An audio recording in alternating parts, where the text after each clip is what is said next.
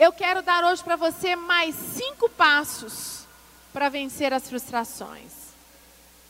Frustração é algo, como eu tenho dito, muito normal, que todos nós passamos. A diferença é como eu lido e como você lida com a frustração. E eu queria que você abrisse a sua Bíblia comigo lá em Isaías 26, versículo 3 e 4. Abre lá, por favor.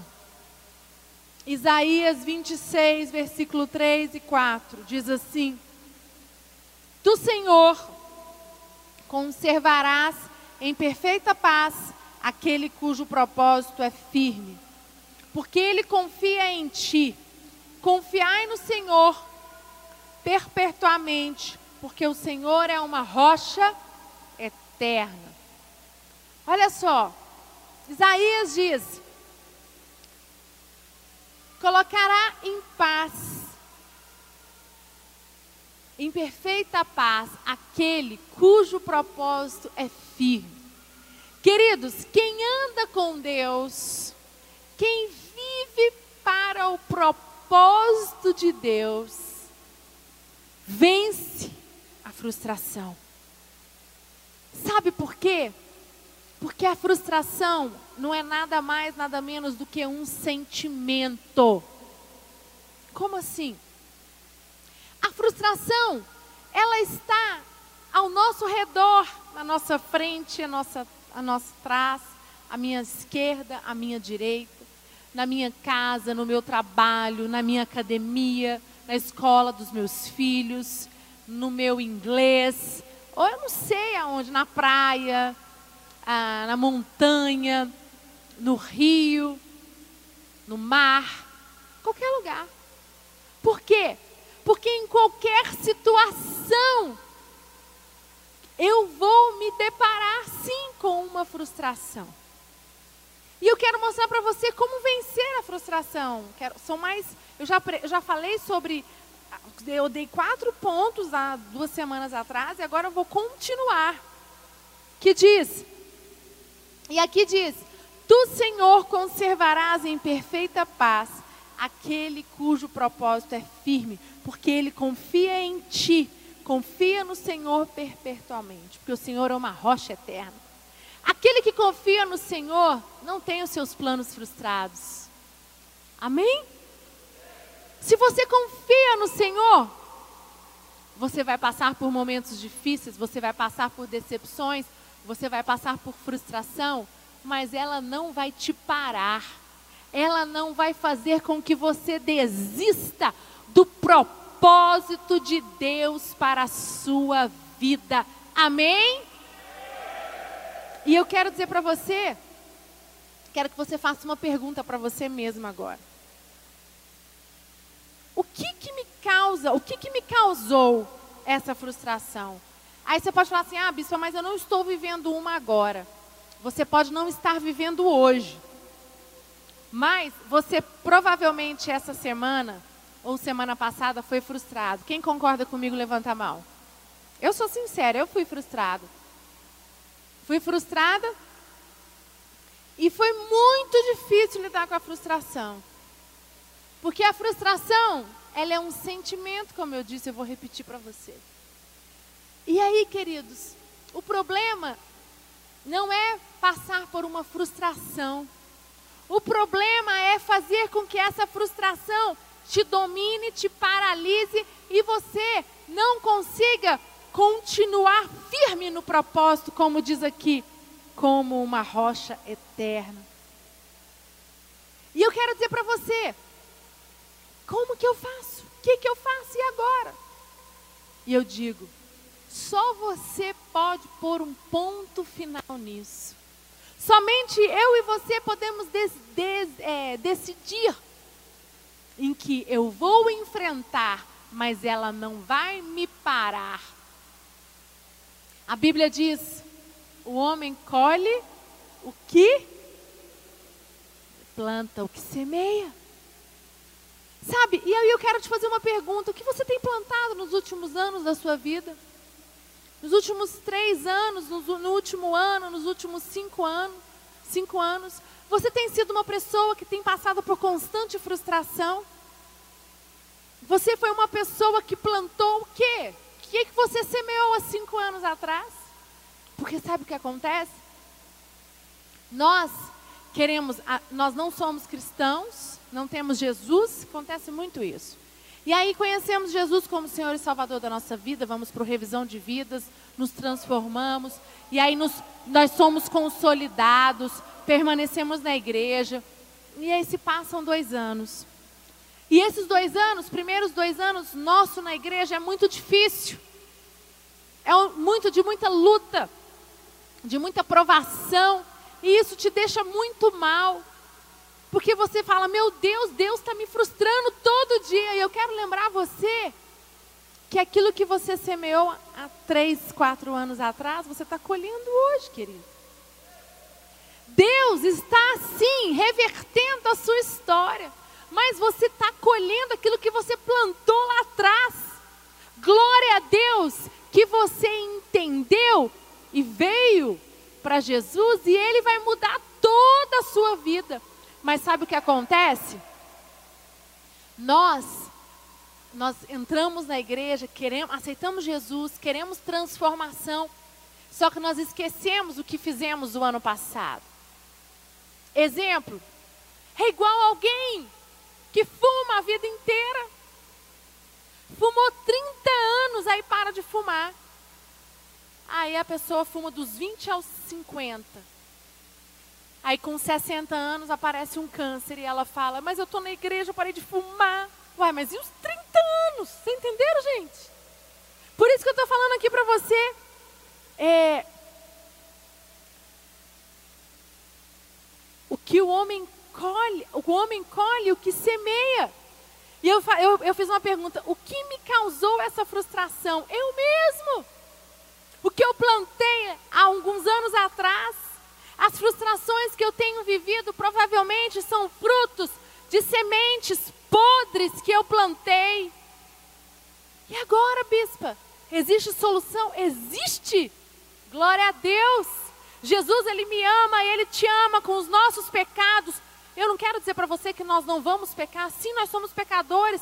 E todos os dias eu me arrependo e digo, Senhor, me perdoa pelos pecados conscientes e os inconscientes que eu tenho cometido. E você pode dizer, bispa, mas você peca. Gente, eu sou normal. Tem dia que eu estou extremamente irritada. Tem dia que eu não preciso, às vezes, falar de um jeito com meu marido, com os meus filhos, com algumas pessoas que eu não precisava. Tem dias que existem pensamentos ruins na minha mente, ruins, em que eu tenho que tomar cuidado, em que eu tenho que colocar um ponto final. Mas eu decidi que quando as frustrações elas vêm, elas não me levam para o fundo do poço. Amém? E Gálatas 6, 7 diz assim, coloca, pode colocar, eu vou ler, eu estou com a Bíblia já digitada. Gálatas 6, 7 diz: Não vos enganeis, de Deus não se zomba, pois aquilo que o homem semear, isso também ceifará. Queridos, é a lei, aquilo que você planta, você colhe. Aquilo que você semeia, você vai colher. Então, aí eu quero, mais na frente eu vou falar sobre o amor, né? Jesus manda nós amarmos, independente do que a pessoa fez. Eu não sei quantos de vocês, mas eu assisti um, um vídeo no YouTube essa semana sobre o irmão de dois homens lá, que, é, que, cristãos que foram assassinados naquela faixa do, do islamismo. Eu não lembro da cidade agora exatamente, mas foi um vídeo que rodou no YouTube. E o irmão dele falou: Nós não estamos envergonhados nem tristes. A minha mãe, a minha família, nós estamos orgulhosos porque eles pediram, negue Jesus, e eles falaram: Nós não vamos negar o nosso Senhor Deus Todo-Poderoso. E é isso que eu estou falando aqui, ó. Não vos enganeis de Deus, não se zomba, pois aquilo que o homem semear, isso também ceifará. Queridos, aqueles homens escolheram a morte, porque se você falar que você ama o Senhor Jesus, você vai morrer. O que, que você faria? Muitas vezes nós pensamos, ah, eu, eu vou negar só uma vez, foi o que Pedro fez. Pedro andava com Jesus, e aquilo ali, toda vez que eu leio aquela passagem, aquilo mexe muito comigo. Porque eu falei, meu Deus, tem misericórdia de nós. Porque Pedro andava com Jesus, gente, negou Jesus. E nós? E eu e você? Que não vemos Deus, que não vemos Jesus, que não vimos, que só sentimos a presença dEle, que cremos no espiritual, no poder sobre as nossas vidas. Sabe? E é muito doido o que nós fazemos, é, mas nós podemos sentir a presença de Deus, podemos sentir o toque do Espírito Santo sobre as nossas vidas. Amém? E o primeiro, um dos, os, o, eu tenho cinco passos para dar, e o primeiro é plante amor. Plante os princípios da palavra de Deus, independente de qual for a sua situação.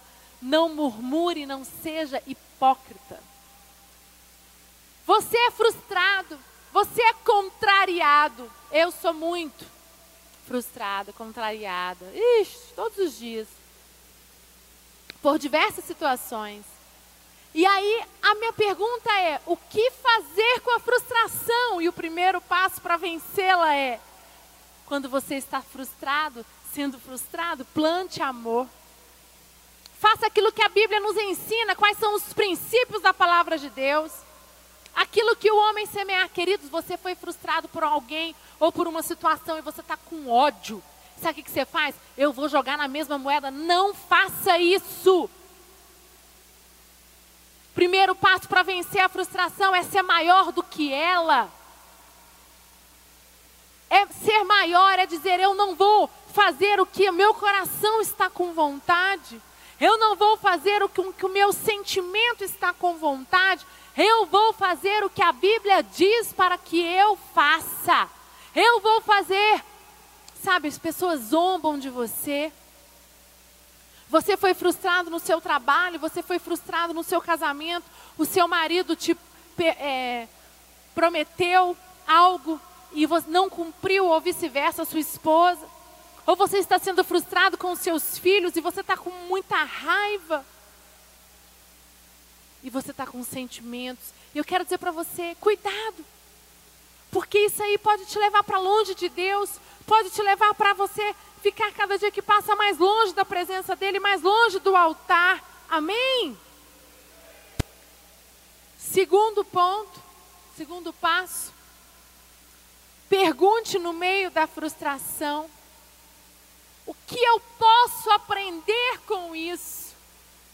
E é algo muito difícil do ser humano, é no meio da desgraça, no meio da situação difícil, no meio dessa, dessa, dessa turbulência, eu tenho que perguntar o que que eu. Peraí. O que eu posso aprender com isso? Como assim, bispa?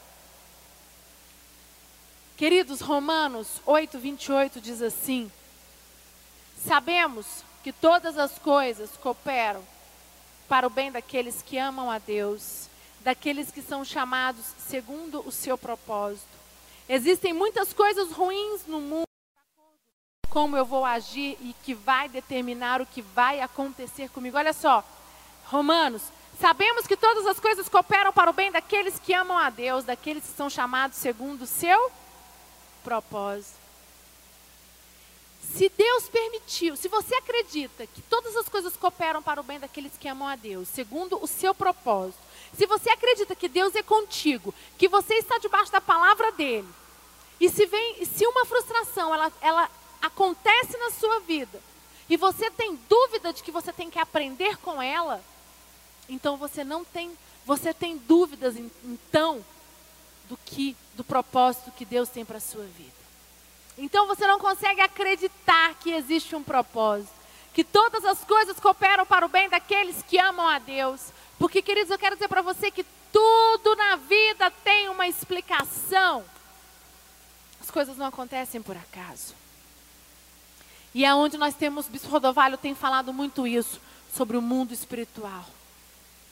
Sabe, você precisa crer que Ele existe, que Ele é muito mais real do que você imagina, que Ele move, que os anjos e os demônios estão travando uma, uma guerra no mundo espiritual para tentar nos atingir. E todas as vezes que você não pergunta é, o que eu posso aprender com essa frustração, todas as vezes que você murmura, todas as vezes que você xinga, todas as vezes que você diz, por que, que Deus permitiu isso? Todas as vezes que você se afasta de Deus, você está se afastando do propósito que Deus tem para a sua vida. E eu, eu quero dizer para você que existem muitas coisas ruins no mundo. E de acordo como eu vou agir é que vai determinar o que vai acontecer comigo. Gente, isso para mim é o pior. Você quer, você, quer, você quer saber uma coisa que muitas das coisas muito difíceis para mim é isso aqui. As coisas ruins acontecem, situações ruins Pessoas te humilham, pessoas falam mal de você. E você ainda tem que tratá-las bem. E você ainda tem que dizer: Olá, como está? Tudo bem? Ah, que bom. É isso mesmo. Tratar com educação. Você não precisa ser melhor amigo dela. Mas você sabe que essa pessoa te infernizou, você sabe que essa pessoa te humilhou, você sabe que essa pessoa fez, sabe, a frustração que você está vivendo agora no seu trabalho, na sua vida pessoal, na sua vida sentimental, é por causa dessa situação, e você fala, como? E é aí que nós temos que nos posicionar como homens e mulheres de Deus, porque nós estamos acima do sentimento. Amém? Porque olha só, querido, existem as coisas ruins, situações ruins que acontecem no mundo, não são para nos destruir. O negativo as frustrações que passamos, ela não, ela não é para só, ela não é para nos destruir, e sim para o nosso aprendizado e crescimento. Deus usa o negativo para transformá-lo em positivo, se nós deixarmos e aprendermos com os seus ensinamentos. Eu adorei isso aqui.